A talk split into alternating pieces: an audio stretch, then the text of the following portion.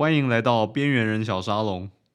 哇，这段时间我超久没录节目，失踪了很久。关于我这么久没有出现的原因呢，众说纷纭。有的人可能怀疑我是不是去躲债跑路了，或是干了什么不法的勾当，遭到通缉，到处逃亡。或者可能会有人怀疑我是不是已经放弃录 Podcast 了，说是不是没什么人听，所以就不录了。其实大家想多了，我前一阵只是工作上比较忙，没什么多余的精力来录而已。当然，各位如果怀疑说我是不是弃坑不录了呢？这也是蛮常见的啦。因为有的人可能觉得说做 Podcast 也不赚钱，做了半天也没人找你夜配，就觉得人生活着好像没什么意思啊。不是，我是说录 Podcast 好像没什么意思。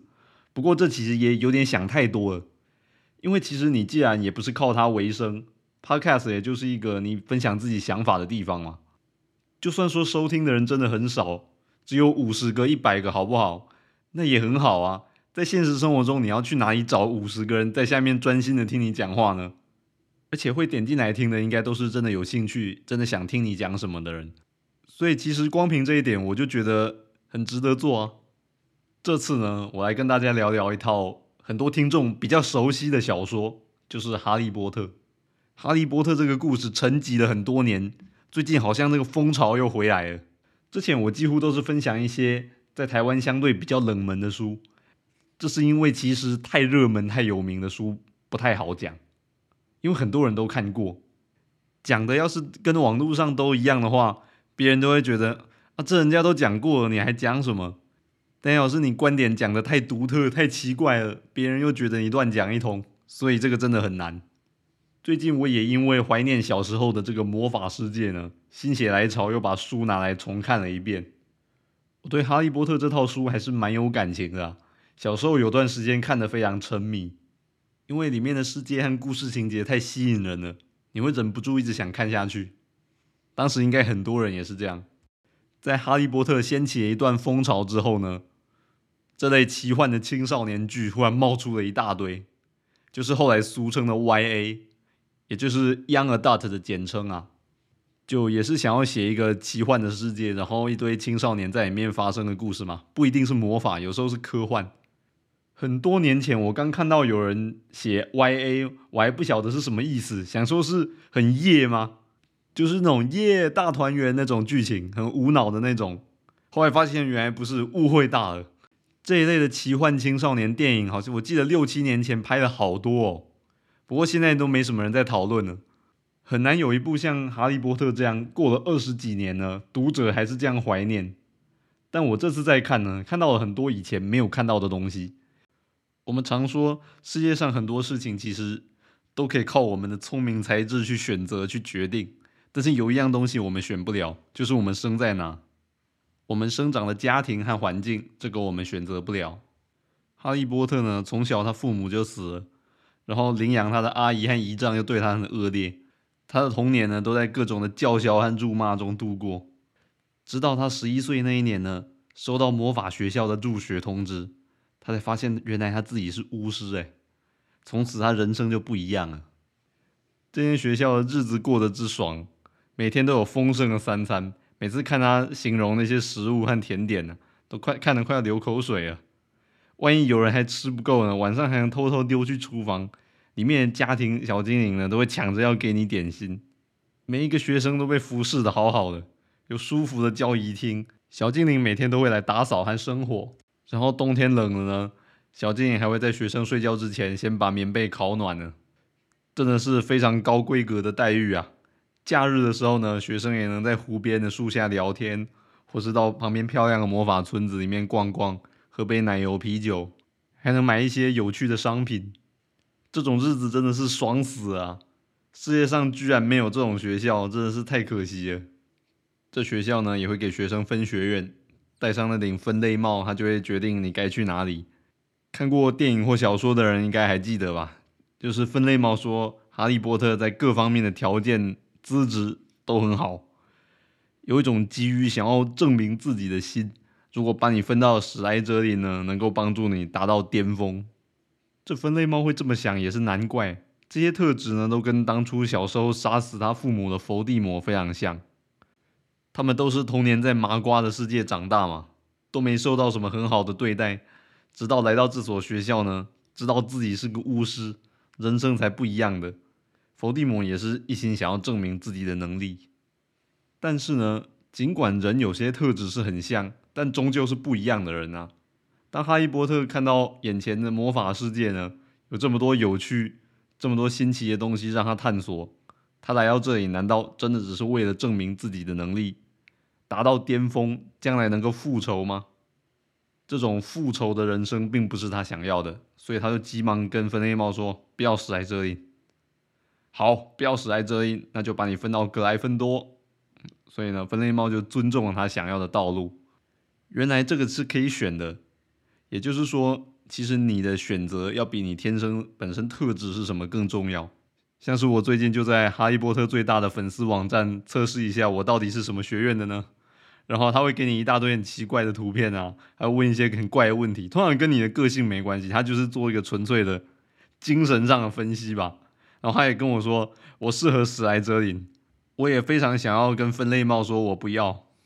可能有的人就好奇啦，为什么选的史莱哲林？长大就很容易误入歧途呢。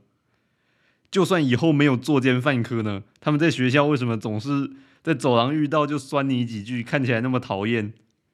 一有机会就想办法整你，然后整天对自己的家世血统非常的自豪，歧视那个麻瓜的后代。他们长大后还真的有不少人呢，就真的加入伏地魔。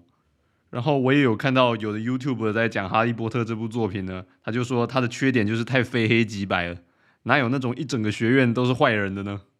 但是关于这个我并不同意啊，因为我们可以看一下为什么，就是说什么样个性的人会被分到史莱哲林呢？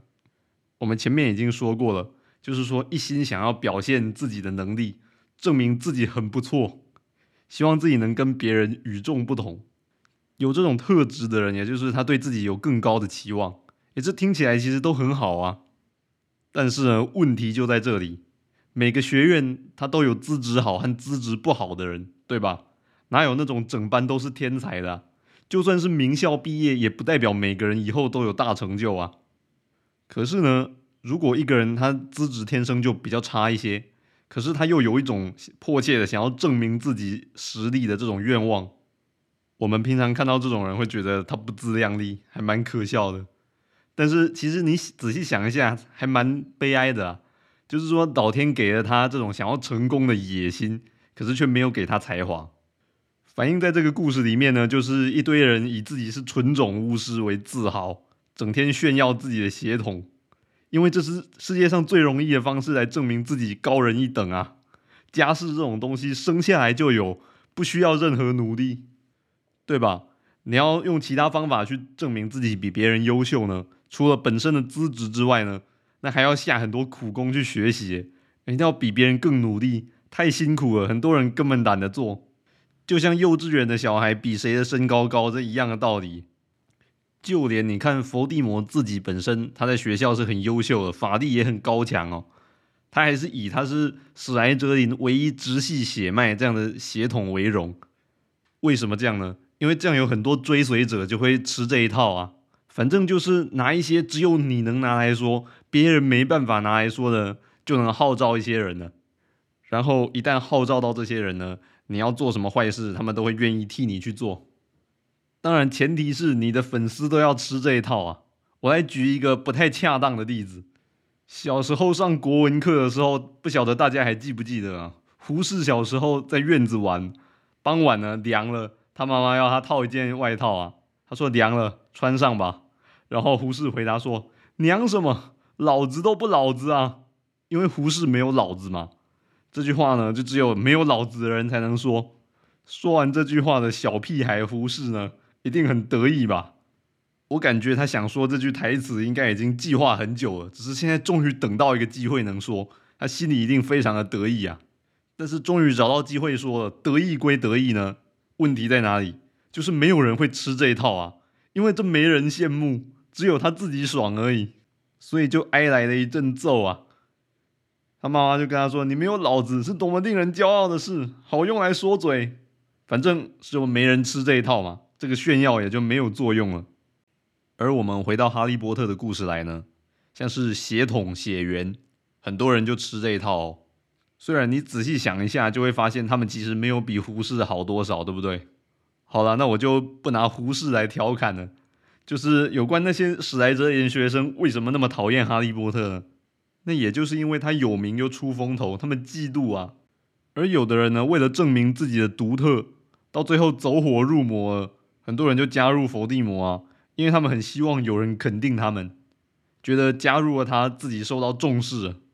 以前可能是没什么人重视他们的吧，因为其实要受到别人的重视并不容易啊。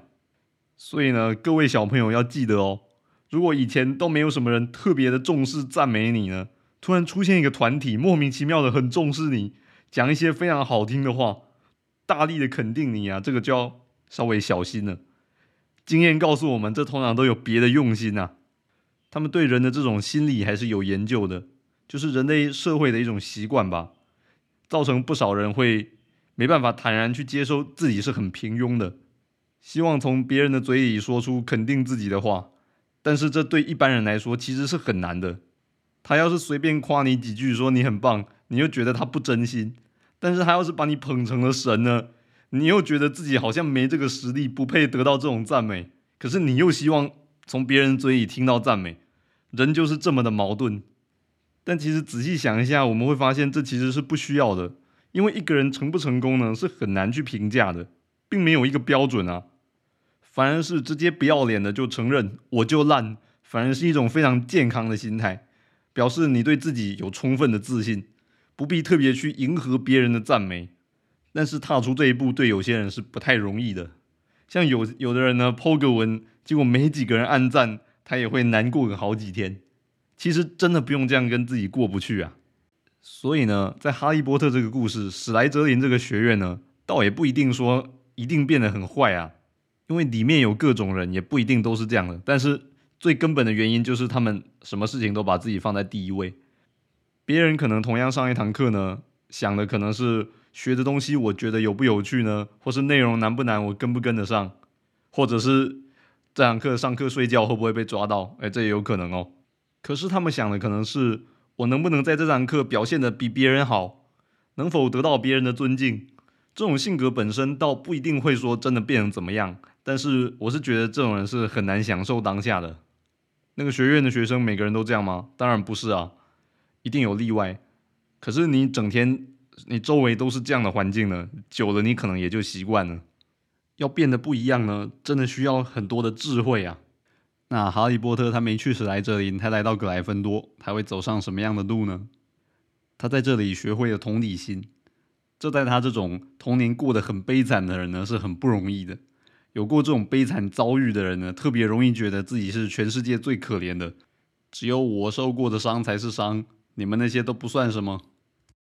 可是他在这边遇到的朋友呢，像是荣恩，生长在很幸福的家庭。虽然他本人可能没有什么才华，也不是特别聪明，但是生长在这样家庭的孩子呢，通常都既乐观又开朗，而且非常的勇敢。这个在哈利波特的成长过程大概没遇过这种人，他们两个人呢也都很羡慕彼此，像是荣恩羡慕哈利波特在学校很有名，很出风头，而且小时候还在伏地魔手下逃过一劫，这在巫师世界呢是有种象征性的意义的。但是呢，哈利波特也很羡慕荣恩，他羡慕他有一个很正常、很温暖的家，而且他心里可能也希望自己不要那么有名，不想那么出风头。不然到哪边，人家说：“哎呦，你不是那个哈利波特吗？那个疤怎么样？”光这样就够烦死啊！可是呢，这样一来，这边的人听起来好像是又笨又善良，是这样子吗？那听到这里，会不会有人觉得，那与其要做一个又笨又善良的好人呢，那我还不如坏一些、聪明一些，这样对我还比比较多的好处。所以呢，作者在这边一定要创造一个很聪明的角色，没错，就是妙丽，告诉大家呢。善良不等于愚笨，聪明也不等于投机。不可否认呢，这世界上确实很多人是又善良又聪明的，而也有很多人是又笨又坏的啊。而妙丽的这种聪明呢，还比较特别，不仅仅是学东西学得快、事情做得好而已，这个很多人也做得到。这种聪明呢，还反映到另外一件事情上，就是有一次他无意中发现家庭小精灵呢，原来受到这么多人类不公平的对待。他们的工作时间超长，没有假日，也没有薪水。不管主人给他多不合理的命令呢，他还是得服从。别人觉得这没什么啊，不是本来一直以来都是这样吗？何必去找麻烦呢？但是呢，妙丽居然一头栽进了小精灵的平权运动里面。很多人都觉得他很无聊，但是呢，其实他会有这种想法呢，正是他要比别人更敏锐、智商更高的另一种表现。这个要怎么说呢？举例来说好了，我们如何去判断一个人他的听力好不好呢？一个听力很好的人呢，一点点细微的声音他也能够听到，而且还能分辨出其中的变化。而一个听力很差的人呢，你喊很大声，他也不一定听得到。你就会想说，这个人是不是重听？这东西换到其他的感官，像是味觉或是视觉呢，也是类似的道理。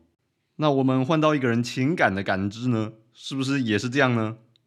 情感比较敏锐的人呢，对于别人的处境，他不用自己经历一遍就能够感同身受了，能够体会别人的痛苦。我们会说这种人比较有同情心，但其实我觉得是这些人的感知其实是更敏锐的。他的感知敏锐呢，让他看到别人受苦呢，他自己也是很难受的。而感知比较不敏锐的人呢，就没有这种感觉了。而反过来说呢，有的人可能坏事没发生到自己身上。只看到别人遇到不好的对待呢，他就觉得那没什么，不关我的事。一定要坏事真的发生到自己头上了，才会在那里哇哇叫，说别人怎么都不帮我，这个世界好无情啊！这不正好反映了这种人是很迟钝的吗？说到这里呢，如果有的人真的想坚持，我就是要以自己的利益为出发呢，我就是婊子无情，别人都死光了也不关我的事。那你有没有想过呢？就是这些小精灵平常是人类的仆人，就是你什么东西都依赖他帮你做，但他要是做的不乐意呢？他怀恨在心，哪一天造反了或者出卖你怎么办呢？这种事情是会发生的，所以呢，他发现了这个问题，但是呢，发现问题是一回事，但是最后这些小精灵的平权运动呢，无疾而终，这又是另一回事。因为呢，有时候我们自己太一厢情愿呢。给出来的东西却不一定是对方真正想要或需要的，因为我们对他的了解并不够，所以这种事情常常是没有什么成果的。但是哈利波特本人呢，却在妙丽的影响下，跟自己的家庭小精灵相处的越来越好了。事出善意，到底能不能改善家庭小精灵的处境呢？这个就不知道了。但是总是能让人类和他的相处更融洽一些，最后总是能帮到人类自己吧。好了，今天也聊了不少内容了。《哈利波特》这个书呢，篇幅超长，而且里面可以探讨的东西甚至比很多世界名著还要多，所以也没办法说一两集节目就全部讲完。刚好呢，《哈利波特》电影也二十几年了，现在就有一波怀旧潮嘛。之后呢，也有可能再做一些节目讨论一些其他的部分，毕竟这套书有太多值得讨论的细节了。今天的节目呢，就先做到这边，我们下集节目再见。